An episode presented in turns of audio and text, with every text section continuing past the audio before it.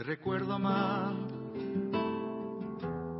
la calle mojada, corriendo a la fábrica donde trabajaba Manuel.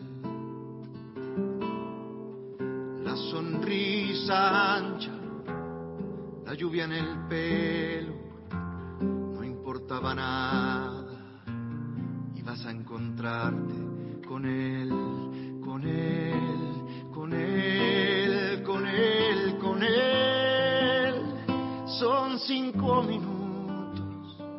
la vida es eterna en cinco minutos.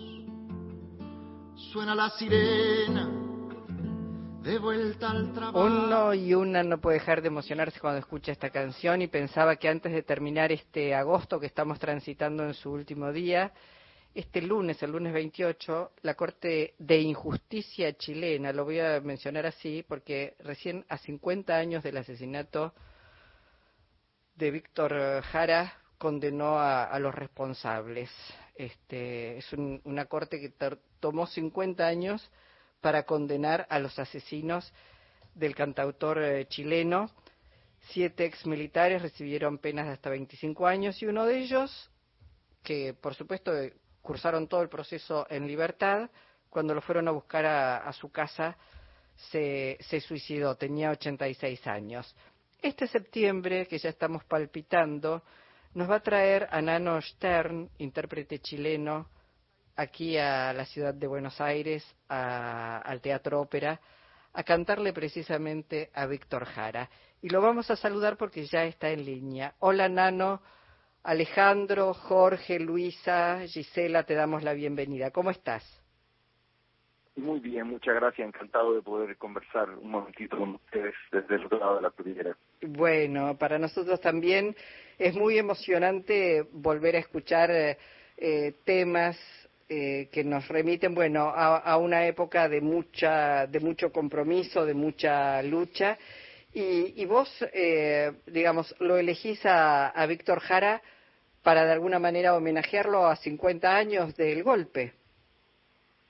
Sí, homenajearlo a él y no solamente a él, sino que a toda una generación de cantores y cantoras comprometidos con las luchas de su pueblo eh, y en un acto de memoria, en un momento en que me parece imprescindible que quienes somos más jóvenes y no vivimos esa época eh, nos cuidamos de manera directa con, con nuestra tradición, eh, sin la cual es imposible entender nuestra identidad y quiénes somos y mucho menos para dónde vamos. Mm. Eh, Nano, contanos un poco qué, ha pasado en todo este tiempo, digo, en tu caso, como decís, bueno, eh, otra generación, pero que abraza esas letras, que abraza esas luchas. ¿Qué ha pasado en todos estos 50 años en esa construcción de un nuevo cancionero chileno, si querés? Bueno, creo que en una primera instancia hubo un afán por parte de la dictadura de silenciar de la manera más brutal y violenta posible eh, a, a, estas voces, partiendo por el asesinato de Víctor Jara, por supuesto, y continuando con una prohibición absoluta de reproducción de cualquiera de estas músicas. Eh, cualquiera que tuviese uno de estos discos en su casa era susceptible de ser arrestado y después quién sabe lo que podía pasar. Se prohibieron instrumentos, llegó a tal el punto de, obsesión y ridiculez, ¿no?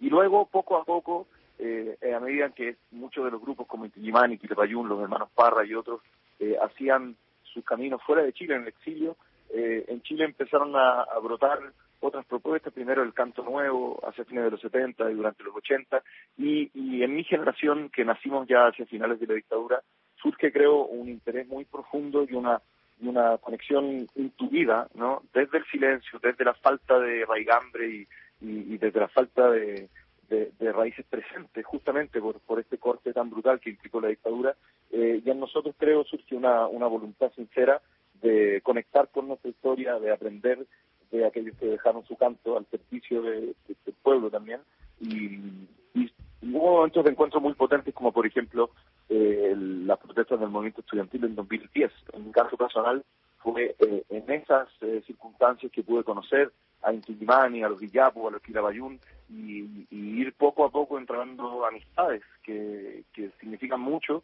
porque significan afectos, cariños, pero también significan una posibilidad de conectar con esos caminos que quedaron truncos. Nano, eh, poetas como Pablo Neruda, Nicanor Parra, artistas como Violeta Parra, Quilapayún, Víctor Jara, nos hablan de un Chile muy distinto al Chile que nos llega por estos días respecto de un supuesto crecimiento de un sector eh, que sigue reivindicando a Pinochet, ¿no? ¿Cuál es, ¿Cuál es la realidad? ¿Es tan multifacético Chile, tan contradictorio o cómo lo ves vos? Yo creo que sí, ¿eh? yo creo que es así. La propia historia, por ejemplo, de Violeta Parra habla de una creadora sin igual realmente en la historia de nuestro país, quizás de Latinoamérica, eh, que terminó sumida en, en, eh, en, el abandono por parte del público, ¿no? que no iba a su carpa en donde pasó sus últimos días, eh, que no asistía a los conciertos por una industria mediática que no se hacía cargo de la genialidad de los creadores locales y que se sustentó durante el breve e intenso periodo de la Unidad Popular en muchas iniciativas eh, autogestivas, la Peña de los Parra, por ejemplo, el sello de ICAPS de la Juventud Comunista. Durante el gobierno de Allende hubo algunas instancias desde el Estado también que apoyaron con mucha fuerza, pero nunca dejó de ser esto una cuestión que estaba al margen de la masividad acá en Chile eh, y el suicidio de Violeta Parra en el año 67 en el total abandono creo que habla de eso también. Somos una sociedad compleja como lo son todas, ni siquiera vamos a entrar al tema de la Argentina, pero vaya que habría cosas que decir también respecto a esta esquizofrenia en la que estamos metidos todos, ¿no? eh, Nano Alejandro Rodríguez Duarte saluda, ¿cómo estás? Muy bien, gracias. Eh, se van a cumplir el 11 de septiembre 50 años del golpe de Augusto Pinochet. ¿Cómo lo está viviendo la sociedad y de paso te pregunto porque cuatro días después de eso se va a poder ver en Netflix, se va a estrenar El Conde, que es la película de Pablo Larraín, eh, que ha generado mucho revuelo también esa película. ¿Cómo, cómo lo ves sobre todo el, el mundo de artístico y de la cultura estos 50 años del golpe? Yo creo que carecemos de una articulación más profunda que le dé sentido realmente al relato de lo que estamos atravesando.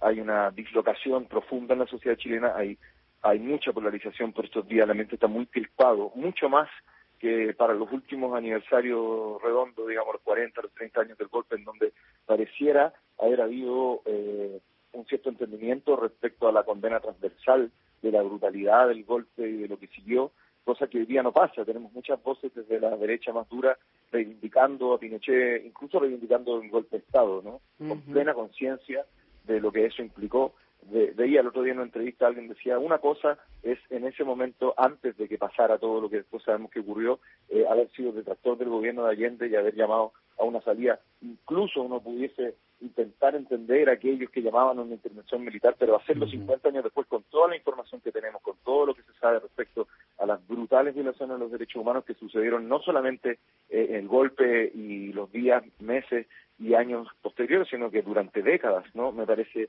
que es de una brutalidad muy desconsoladora y que habla también del estado de la situación, vuelvo a insistir, no solo en Chile, sino que eh, en, Occidente entero. ¿no? Claro, eh, pensaba, Nano, justamente con el anuncio del presidente Gabriel Boric de un plan de búsqueda de desaparecidos. Hay registrados 1.100 detenidos desaparecidos en Chile. Esto debe haber seguramente exacerbado el ánimo de, la derecha más brutal en Chile, que fue obviamente este, partícipe y cómplice de ese brutal golpe de Estado. ¿Entendés vos que la, la música, las letras, la canción es un arma de la resistencia? En todo caso, ¿la, la tomás, la interpretás así?